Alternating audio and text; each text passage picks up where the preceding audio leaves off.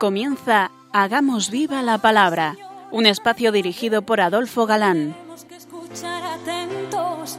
En tu palabra, Jesús, está el mensaje, el del amor, el de andar despiertos. Cuando no tenga sentido la tristeza, en nuestra historia andemos como ciegos. En tu palabra hallaremos la fuerza que nos levante y llene de sosiego. Ojalá comprendamos tu palabra. Ojalá practiquemos tu palabra. Ojalá nos envuelva tu palabra. Ojalá nos transforme tu palabra.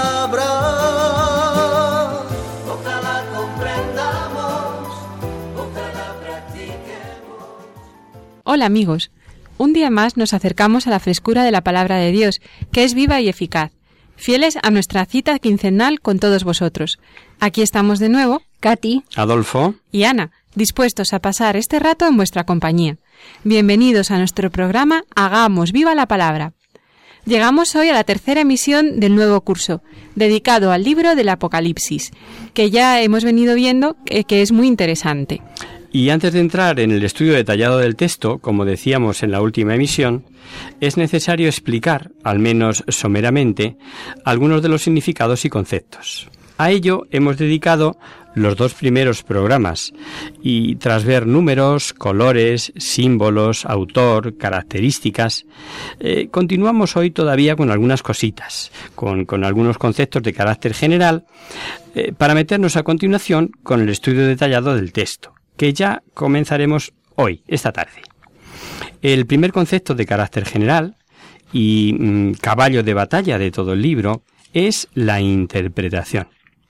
Iremos viendo lo que dicen unos, lo que dicen otros y sobre todo, si algo está definido, lo que la Iglesia dice al respecto. Eso es lo que nos importa. No olvidemos que el libro del Nuevo Testamento mm, más difícil de interpretar es este, porque contiene historia pasada, historia contemporánea de- del autor, historia futura, mm, profetizada, acordaos que decíamos la última emisión eh, a propósito del autor mm, eh, que se podía considerar en ese sentido profético, y al hilo de esto, pues hay distintas corrientes generalizadas. La espiritual, que lo interpretan todo como espiritual, la corriente histórica, y es verdad, se trata de historia y además universal, y corriente de historia de la Iglesia. Lo apuntábamos también en la pasada emisión.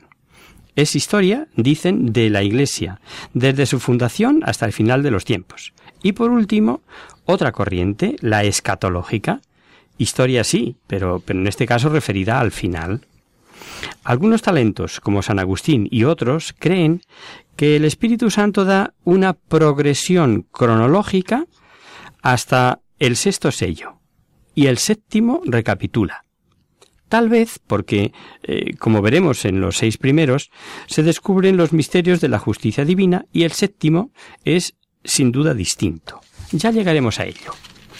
Por supuesto que cuando hablamos de interpretaciones nos referimos siempre a las que son dignas de tener en cuenta, porque como no os extrañará ante unas revelaciones tan misteriosas y relativas al más allá, muchas de ellas eh, son verdaderas interpretaciones absurdas, descabelladas, y no han faltado incluso verdaderas tonterías. Un ejemplo, en el capítulo 13 aparecen dos bestias, la primera lanzando blasfemias contra Dios y su tabernáculo, venciendo a los santos, etc., y la segunda que hace bajar fuego del cielo, extravió a todos los moradores de la tierra, etc. Pues bien, para Lutero, según él, la cosa estaba muy clara. Las dos bestias eran para él el Papa y el Emperador. Los de su tiempo, ¿eh? Claro. Y se quedó tan fresco. Y si tenemos en cuenta que Lutero era una lumbrera de sabiduría, no os extrañará que haya cultísimos señores que en materia de religión digan verdaderas sandeces. Aprovechamos para dar un consejo. Cuando oigáis algo que os suene a barbaridad o a sandez, eh, como el adjetivo que he empleado, siempre en contra de lo que la Iglesia enseña y siempre ha enseñado, recordad esta preciosa cita en que Jesús alabó al Padre porque había ocultado misterios a los sabios y los había revelado a los pequeños. En aquel momento se llenó de gozo Jesús en el Espíritu Santo y dijo, Yo te bendigo, Padre, Señor del cielo y de la tierra, porque has ocultado estas cosas a sabios e inteligentes, y se las has revelado a pequeños. Sí, Padre, pues tal ha sido tu beneplácito. Mm, Si falta la humildad, eh, la sencillez, podemos oír de todo. Eh, Muchos sucesos son narrados con símbolos y se pueden referir a sucesos contemporáneos al autor. Pero no es eso todo, ni muchísimo menos. En la revelación y en el mensaje hay mucho más. Y sin duda por eso, eh, muchos exegetas modernos se inclinan por aceptar que existe historia del siglo I de la Iglesia, pero que mm, encierra una filosofía de la historia religiosa para todos los tiempos y sobre todo para los tiempos del fin. Y hay que tener en cuenta que se escribió en tiempo de brutales persecuciones y martirios, y a los fieles les costaba comprender por qué Dios lo permitía. Bueno, como hoy. Eh, ¿No había Cristo vencido a la muerte, al mundo y al demonio? Pues la revelación tenía que salir al paso y dar mensaje de esperanza. Cristo vendrá. El triunfo está asegurado. El poder del mal y de la muerte acabarán. De ahí el enorme interés para aquellos tiempos y obviamente mm, para nosotros. Respecto al mensaje, pues el mensaje irá saliendo a medida que vayamos eh, desarrollando el texto. Es un libro rico en enseñanzas doctrinales y en general veremos Dios, su trascendencia divina, lleno de poder, gloria y majestad, principio y fin, alfa y omega, tres veces santo, todo es providencial. Cristo, igual, que al, igual al Padre, alfa y omega, principio y fin. Él dirige toda la historia humana como el Padre, y como el Padre a Él todo honor y gloria.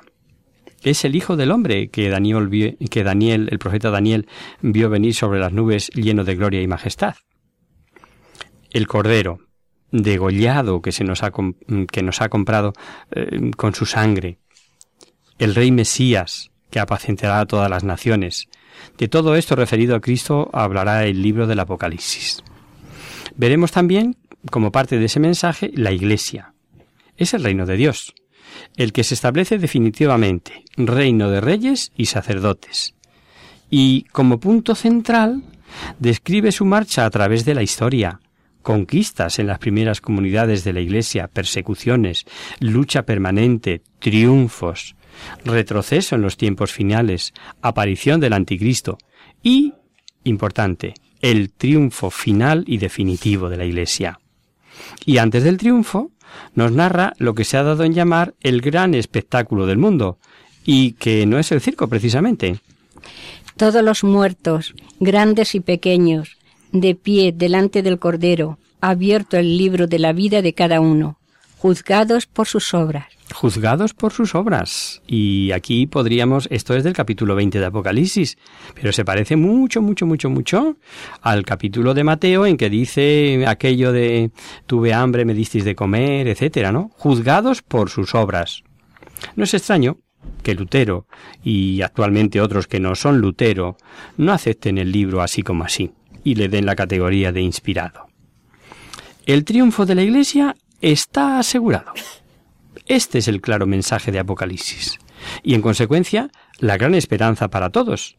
Dichosos los que lavan su túnica, leeremos.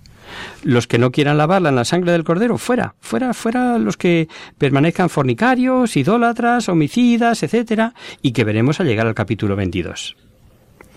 También en cuanto al mensaje, este libro eh, tiene mucho de angeología, es decir, de los ángeles, que, que no son seres imaginarios, y nos celebrará, nos hablará del elevadísimo número de ellos y de la parte activa que toman en las cosas de la tierra y en el gobierno de los hombres. Y nos dirá que muchos ángeles se fueron con Satanás y que Satanás seduce, extravía, es alguien, alguien que existe realmente. Arrojados del cielo, aparecen como enemigos de Dios y buscan la perdición nuestra, la perdición de los hombres. Dios lo permite para merecimientos y da ayuda para vencerle, y desde luego será reducido al final de los tiempos. Entonces nada podrá ya sino sufrir su eterna condenación. Eh, no nos dirá el Apocalipsis cuándo será el final de los tiempos, pero sí advierte que, el final, que ese final, será precedido por un asalto de los poderes del mal, un aviso importante y digno de tener en cuenta. Y hemos dejado de citar al hablar de la doctrina generalizada, el famoso milenarismo, pues como ya apuntamos, esta doctrina, consistente en que al final mm, Satanás será encadenado por mil años, de ahí lo del milenarismo, y durante ese tiempo Cristo reinará con los mártires resucitados lleno de goces espirituales sin descartar bienes temporales según otros, y, y hasta como una especie de jauja según otros. Doctrina que os decía la última emisión que han retomado últimamente los testigos de Jehová.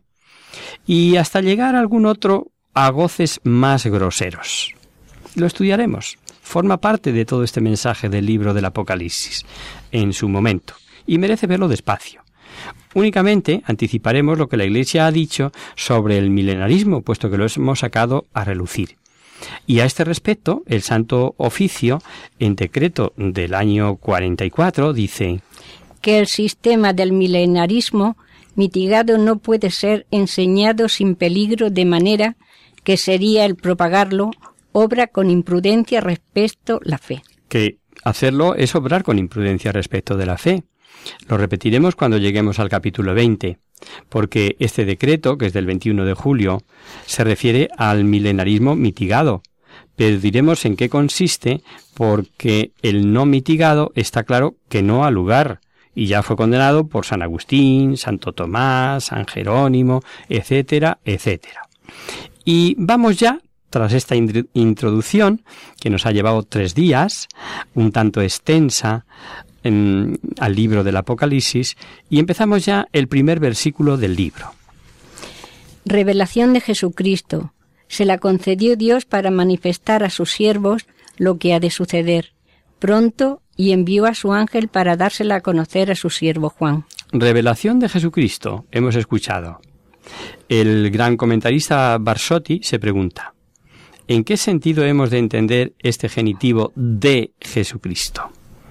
Revelación de Jesucristo no es lo mismo que Jesús ha dicho, no de lo que nos ha manifestado, sino la manifestación de Él.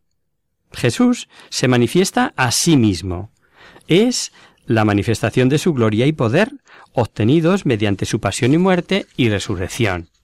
Y Jesucristo se manifiesta como juez de vivos y muertos y como dueño del destino del mundo. Y esa gloria de Jesucristo es nuestra misma gloria.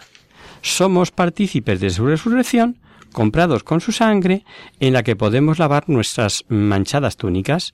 Pero fijaros que dice seguidamente, dada por el Padre para mostrarla a sus siervos. Otros comentaristas, como los profesores de Verbundey, se inclinan por creer que Jesús es a su vez mm, revelador y revelado, lo que es lo mismo.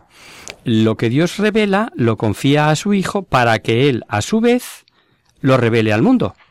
En este caso, por medio de Juan, pero también mm, se manifiesta a sí mismo. En ambos casos, la revelación es para nosotros, para los servidores de Cristo.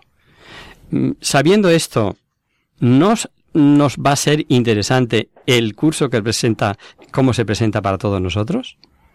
La revelación es hecha valiéndose de Juan, y éste lo atestigua por medio del libro que escribe, con el mismo estilo literario de los grandes profetas, Ezequiel, Daniel, Zacarías, etc., ya lo hemos mencionado. Y Juan dice que la ha recibido por medio de un ángel, pero está claro que quien revela a Juan es el mismo Jesucristo. Basta seguir leyendo y ver en el versículo 17 y 18 Primero y el último que el primero y el último, el viviente que ha muerto y ahora vive, etc. Ese no puede ser otro que Jesucristo. Tal vez Juan, al decir por medio de un ángel, cree que no debe eh, sugerir directamente que es Dios y sigue modos de hablar, expresiones del Antiguo Testamento eh, que conocemos. Habla de revelación hecha por un ángel, mm, como vemos siempre en el Antiguo Testamento y que es frecuente su uso. En vez de decir revelación de Dios o Yahvé, usan el ángel de Yahvé. Pero sigamos leyendo. El cual ha atestiguado la palabra de Dios y el testimonio de Jesucristo, todo lo que vio. Dichoso el que lea y los que escuchen la palabra de esta profecía y guarden lo escrito en ella, porque el tiempo está próximo. En Apocalipsis nos encontraremos con siete bienaventuranzas. La primera, la acabamos de oír, es para los que leen y escuchan la palabra, es decir, para ti y para nosotros, para vosotros, queridos oyentes, y para nosotros que lo estamos proclamando. La fe, y así lo confirma San Pablo en su carta a los romanos, entra por el oído. Pero ya sabemos lo que para San Pablo es creer. Por eso nos dice el texto eh, leído que la bienaventuranza es a los que guardan es decir, no es creer eh, sin más ni más y de obras nada, mm, por malas que sean. Santiago en su carta dice clarísimamente, también los demonios creen y tiemblan. Y remacha diciendo que la fe sin obras es fe muerta. Pues aquí igual. Bienaventurados los que escuchan la palabra y cumplen lo que dice.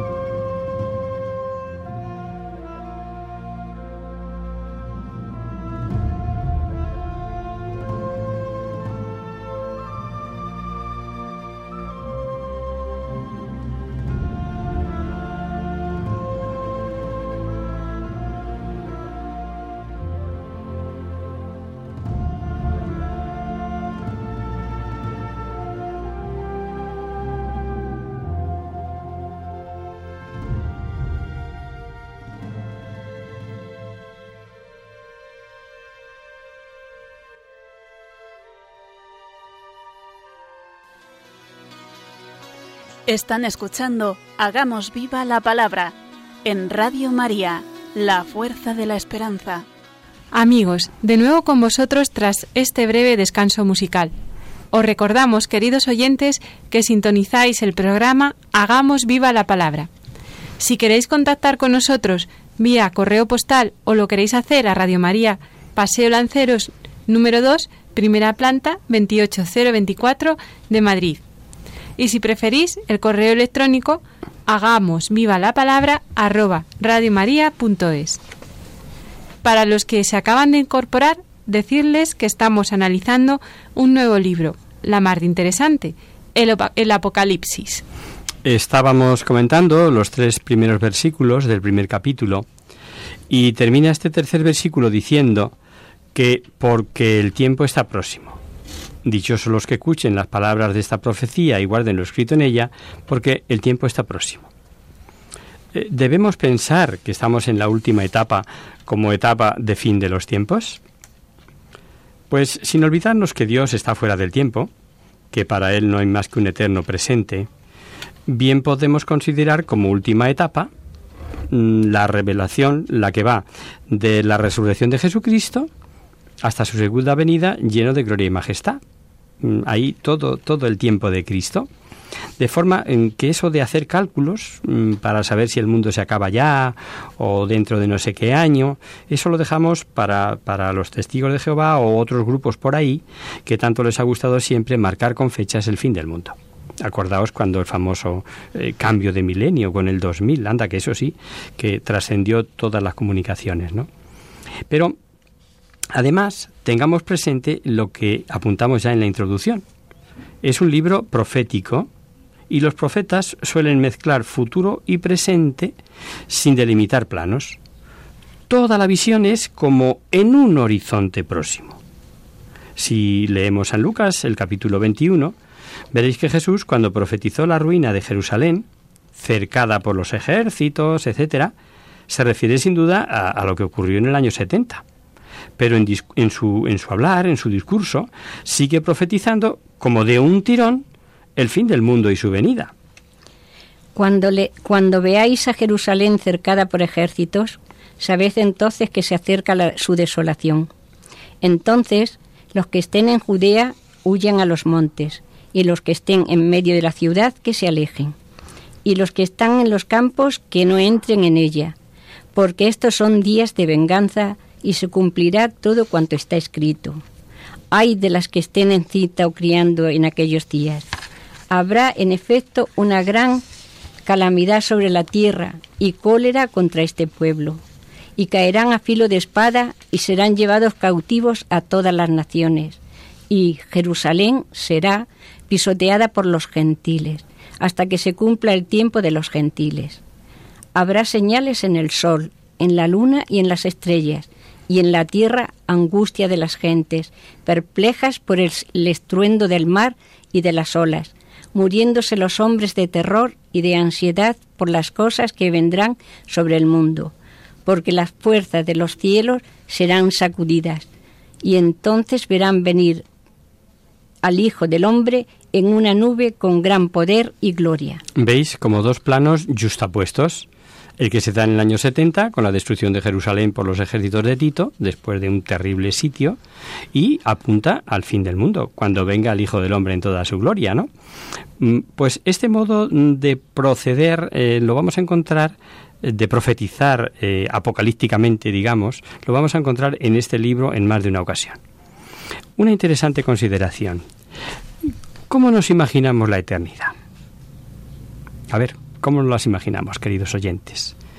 Todos los ejemplos resultan ridículos.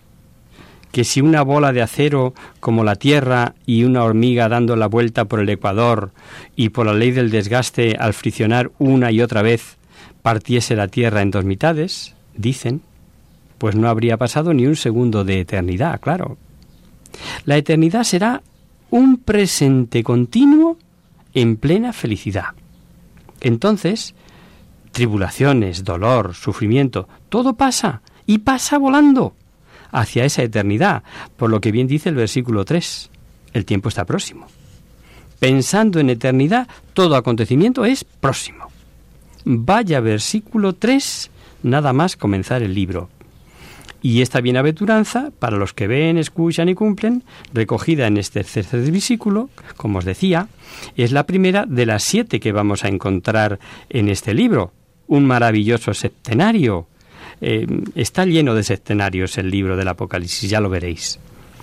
La segunda es para los que mueran en gracia, que la veremos en el capítulo 14. La tercera, este, eh, os la resumen así un poquito para que estéis alerta, ¿eh? para pillaros con lápiz y papel escuchando la radio. Y dice, ah, mira, ya llegó la segunda bienaventuranza que nos decía Adolfo. La tercera, los que velan por conservar limpio su vestido. La cuarta, eh, para los invitados por Cristo al banquete, que la encontraremos en el capítulo 19. La quinta, para cuantos han resucitado a la vida de la gracia, en el capítulo 20. La sexta, para la que guardan las profecías del libro, del capítulo 22, para los arrepentidos, aquellos que lavan sus túnicas en la sangre del cordero y quedan blancas, por sucias y asquerosas que estuviesen, también la encontraremos en el capítulo 22. Pero seguimos con nuestro texto. Vamos a leer ahora otros tres versículos, ahora del 4 al 6. Juan, a las siete iglesias de Asia. Gracias y paz a vosotros de parte de aquel que es y que era y que va a venir, de parte de los siete espíritus que están ante su trono, de parte de Jesucristo, el testigo fiel, el primogénito, de entre los muertos, el príncipe de los reyes de la tierra, al que nos ama y nos ha lavado con su sangre de nuestros pecados y ya hecho y nos ha hecho y ha hecho de nosotros un reino de sacerdotes para su Dios y Padre. A Él la gloria y el poder por los siglos de los siglos. Amén. Sin duda que en la perspectiva de Juan, del autor, eh, las siete iglesias simbolizan todas las iglesias del orbe y no es su valor numérico. Concretamente, en aquella época ya había más de siete iglesias. Y Juan escoge siete, siete concretas como a modo de de, distritos religiosos, siguiendo tal vez como una vía imperial. No olvidemos que según la tradición Juan vivió la última parte de su vida en Éfeso y a ella dirige su primera carta. Eh, mm, y las demás son regiones eh, cercanas, circunvecinas, en lo que él había desarrollado también su apostolado, y si no él, los demás apóstoles, ¿no? Ya se había extendido por allí el cristianismo. Lo importante es ver que con el número 7, que sabemos indica plenitud, ¿os acordáis que lo comentamos? Hemos de ver mensaje a toda la iglesia y a todo cristiano. Y las siete iglesias eh, a los que se refiere San Juan son Éfeso, Esmirna, Pérgamo, Tiatira, Sardes, Filadelfia y la Odisea. Y Juan comienza con un saludo en el que une un saludo griego, gracia, y un saludo judío, salón, paz. Gracia que solo puede venir de Dios, paz, que igualmente solo puede venir de Dios, porque ya sabemos por el mismo Jesucristo que el mundo no puede darla, y esa paz y gracia, dice el texto, de parte del que es, del que era, del que viene. Veis o veréis lo difícil que es expresar lo que es la eternidad en Dios. Es el que es, el que era, o sea, de siempre, y el que viene. Eh, cuando Moisés preguntó al Señor mm, para poder decir de parte de quién iba a su pueblo, el Señor le dijo, yo soy el que soy. Y es famoso el tetragrama que leemos por Yahvé. En aquella ocasión parece como si el Señor mm, rehuyera la pregunta de Moisés. Ahora, junto a decirnos es el que es, nos dice además el que viene. Esto implica una intervención de Dios en la historia humana. Así tenemos que Dios es el que era, el que es y el que será. Y Juan sustituye el será por el que viene, porque encaja mejor con la revelación, que gira en torno a la venida de Dios a juzgar al mundo. Y sobre estos siete espíritus que dice que están delante de su trono, hay dos interpretaciones. Unos piensan si se refiere a esos siete ángeles que según la tradición judía están em, sirviendo de forma singular al trono y que se citan en el libro de Tobías? Yo soy Rafael, uno de los siete ángeles que están siempre presentes y tienen entrada a la gloria del Señor. Otro tal vez, eh, con más base, mm, piensan que se refiere al Espíritu Santo como septiforme. Una cita em, de Isaías que podemos leer favorecería esta interpretación. Reposará sobre él la el espíritu de Yahvé, espíritu de sabiduría e inteligencia, espíritu de consejo y fortaleza, espíritu de ciencia y de temor de Yahvé. Mm, no menos fuerza tiene el hecho de que están colocados en el mismo rango que el Padre y el Hijo, e incluso citados antes que Jesucristo, y que si esta gracia y paz viene de su parte, son dones divinos que nunca en la Biblia son concedidos por ángeles. Por tanto, dones de Dios y acordaos, ¿quién es la tercera persona de la Santísima Trinidad? El Espíritu Santo, ¿verdad? Y cuando hablamos de dones, hablamos de dones de Dios, de dones del Espíritu Santo, que son los que nos acaba de leer Katy. Así veis, queridos oyentes, qué bien se entiende el texto y su valor trinitario. Con vosotros sean la gloria y la paz, de parte del que es, el que era y del que viene, de los siete espíritus que están delante de su trono y de Jesucristo, el testigo veraz, etc.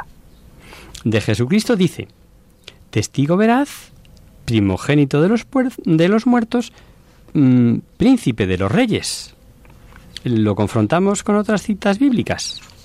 Vamos a ver. Eh, testigo veraz. ¿Recordáis el Evangelio de San Juan precisamente? Yo he venido a dar testimonio de la verdad. Primogénito de los muertos, porque Él resucitó y es el fundamento de nuestra resurrección. Em, Dice la carta a los Corintios, Pero Cristo ha resucitado de entre los muertos como primicia de los que mueren. príncipe de los reyes de la tierra. Es decir, sobre sus hombros tiene toda soberanía. Y así lo encontramos en Isaías. Porque una criatura nos ha nacido, un hijo se nos ha dado. Estará el señorío sobre su hombro y se llamará su nombre maravilla de consejero, Dios fuerte, grande en su señorío y la paz no tendrá fin. etcétera, etcétera. Por si interesa a alguno de los que nos estáis escuchando, abundando en el texto, recordaré que el primogénito de los muertos es cita igual a Colosenses que vimos en las cartas del curso de San Pablo. Y tira por tierra esa herejía vertida por los testigos de Jehová, que alegan, si la Biblia dice que Jesús es primogénito de toda criatura, es que es la primera cri- criatura y por tanto creado y no eterno. Esa es la falacia que difunden. Y decimos que tira por tierra esta interpretación porque entonces habría que decir igualmente que Jesús es el primer muerto. Si primogénito de criatura es primera criatura creada, primogénito de los muertos sería el primer muerto. Confunden el significado de primogénito, que es primera, primero, no en ser creado o en morir, sino primero en categoría, en primacía, en rango. Aquí lo vamos a dejar porque el tiempo en la radio tiene esta peculiaridad, que es cortísimo. Lo dejamos aquí para el próximo día.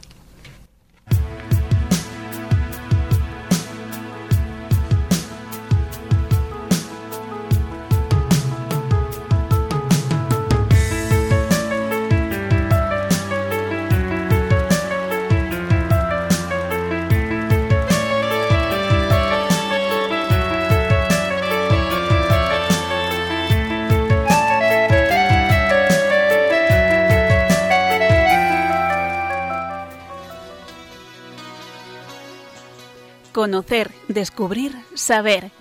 En Hagamos Viva la Palabra. Comenzamos nuestro espacio de conocer, descubrir, saber. Y hoy, puesto que no ha habido ninguna consulta, vamos a hablaros de un valor que tiene mucho que ver con la perseverancia de la que hablábamos hace unos días. Y se conoce este valor como resiliencia. Mm, resiliencia sí. no resistencia, ni reactancia, ni nada por el estilo. Pero, ¿qué es eso de la resiliencia? Mirad, es un término relativamente nuevo, que ni siquiera está aún en el diccionario. De hecho, se va a incluir este término en la próxima edición, la 23 de la Real Academia de la Lengua, al final del año. Y tiene varias acepciones. En ingeniería, por ejemplo, en psicología, en derecho, en sociología, a nosotros nos interesa su valor desde el punto de vista psicológico, de las virtudes y los valores, y se refiere a la capacidad de los sujetos para sobreponerse a periodos de dolor emocional y situaciones adversas. Es este un valor que tiene mucho que ver con la perseverancia, pero con matices diferentes. Digamos que va más allá de la perseverancia. Podríamos decir que es la perseverancia en las etapas duras de la vida, la fuerza para seguir adelante eh, cuando la vida nos da un revés, y todos, tarde o temprano, tenemos reveses. Por lo tanto, la resiliencia es un valor que, aunque solo sea por nuestro propio interés, conviene cultivar. Hay personas que parecen tenerlo todo en contra, y sin embargo consiguen levantarse una y otra vez saliendo fortalecidas. Esto es lo que llamamos resiliencia, la capacidad para superar las adversidades, viendo siempre en cada circunstancia una oportunidad para crecer. En este caso, el dolor y el sufrimiento no se observan desde una perspectiva victimista, ni, ni desde la inacción, sino todo lo contrario. La adversidad se convierte en un acicate que activa un mecanismo de lucha para sobrevivir. El superviviente se mueve desde la óptica positivista y aunque el dolor y el sufrimiento mm, puedan afectarle igual que al resto de los mortales, su actitud no es la de quedarse anclado ni, ni atrapado por ellos, sino utilizarlos justamente como un trampolín. Y aun en medio de la lucha logra ser feliz, ya que la felicidad, después de todo, es una actitud. No se alcanza acumulando objetos materiales, teniendo una vida fácil o esperando que otra persona nos la proporcione, sino que parte del interior. Se puede ser feliz luchando en medio de la adversidad.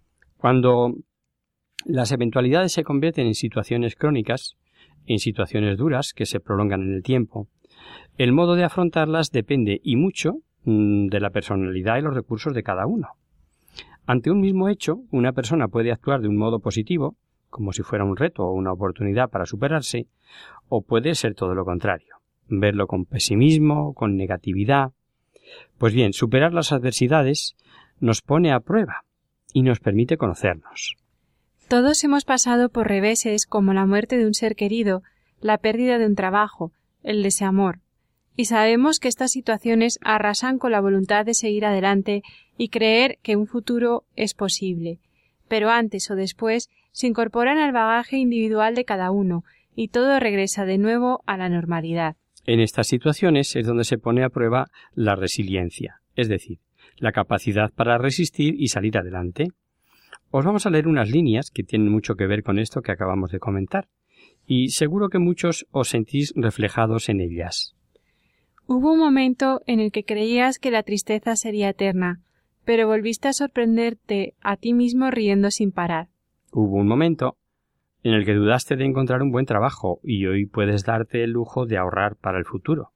Hubo un momento en que dejaste de creer en el amor, y luego apareció esa persona a la que no pudiste dejar de amar cada día más. Hubo un momento en el que la amistad parecía no existir, y conociste justamente a ese amigo que te hizo reír y llorar en los mejores y en los peores momentos.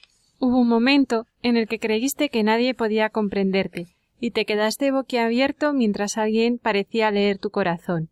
Hubo un momento en el que sentiste que no podías hacer algo y hoy te sorprendes a ti mismo haciéndolo. Hubo momentos en que la vida cambió en un instante. Recuerda, todo lo que sucede sucede por una razón. Ahora vamos a la parte práctica. ¿Cómo podemos entrenarnos en el valor de la resiliencia? Os damos algunas claves que nos ayudarán a desarrollar ese valor en nuestra vida. Creer en nuestras capacidades, en nuestra fuerza, y tener un concepto positivo de nosotros mismos. Convencernos de la necesidad de superar la adversidad. Buscar una motivación. No ver las dificultades como amenazas, sino como situaciones que nos permiten poner en juego nuestros talentos para seguir fortalecidos y mejorados como personas. Perseverar y no rendirse jamás. Saber que siempre hay gente que nos puede ayudar, ya sea en la familia, entre los amigos, en la parroquia. Acudir a ellos cuando nuestras fuerzas flaqueen y mm, queramos tirar la toalla. Y ahora os vamos a ilustrar todo esto con una pequeña historia que probablemente ya habéis oído. No sabemos lo que tiene de verdad. Mm, se atribuye al genial violinista Paganini. Las notas mágicas que salían de su violín tenían un sonido diferente. Por eso, eh, eso nadie quería perder eh, la oportunidad de acudir a sus conciertos o ver su espectáculo. Estaba en cierta ocasión acompañando a una importante orquesta en un concierto lleno de público. Tocando en esta función las mejores notas jamás oídas, se le rompió una cuerda del violín.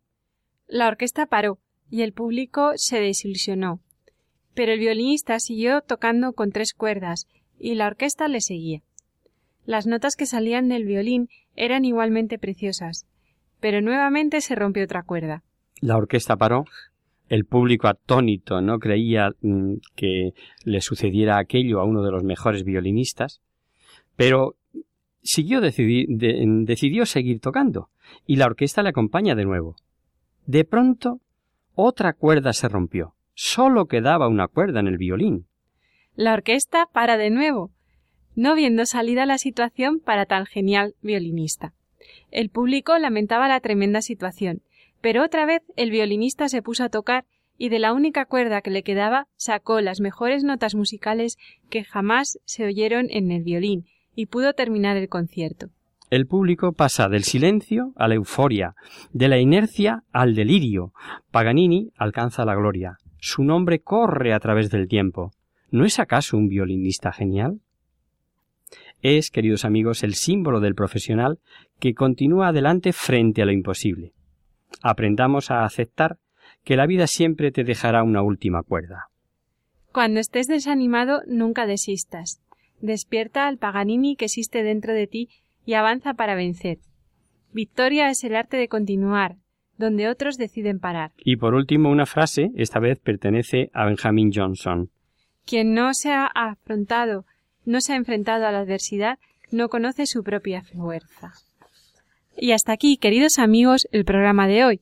Os dejamos con nuestra sintonía y os recordamos que si queréis dirigiros al programa para cualquier duda, aclaración o sugerencia, participando en el espacio de conocer, descubrir, saber, estamos a vuestra total disposición y encantados de atenderos en la siguiente dirección Radio María, Paseo Lanceros número 2, primera planta 28024 de Madrid. O bien, si lo preferís, al correo electrónico hagamos viva la palabra arroba radiomaria.es. El próximo miércoles, como sabéis, está el programa que alterna con nosotros, La Tierra Prometida. Por tanto, nosotros nos encontraremos de nuevo dentro de 15 días, si Dios quiere. Con un programa en el que seguiremos analizando en detalle este interesante libro de Apocalipsis, que vamos viendo es mucho más esperanzador de lo que se supone. Hasta el próximo día, amigos. Hasta el próximo día. Hasta dentro de 15 días.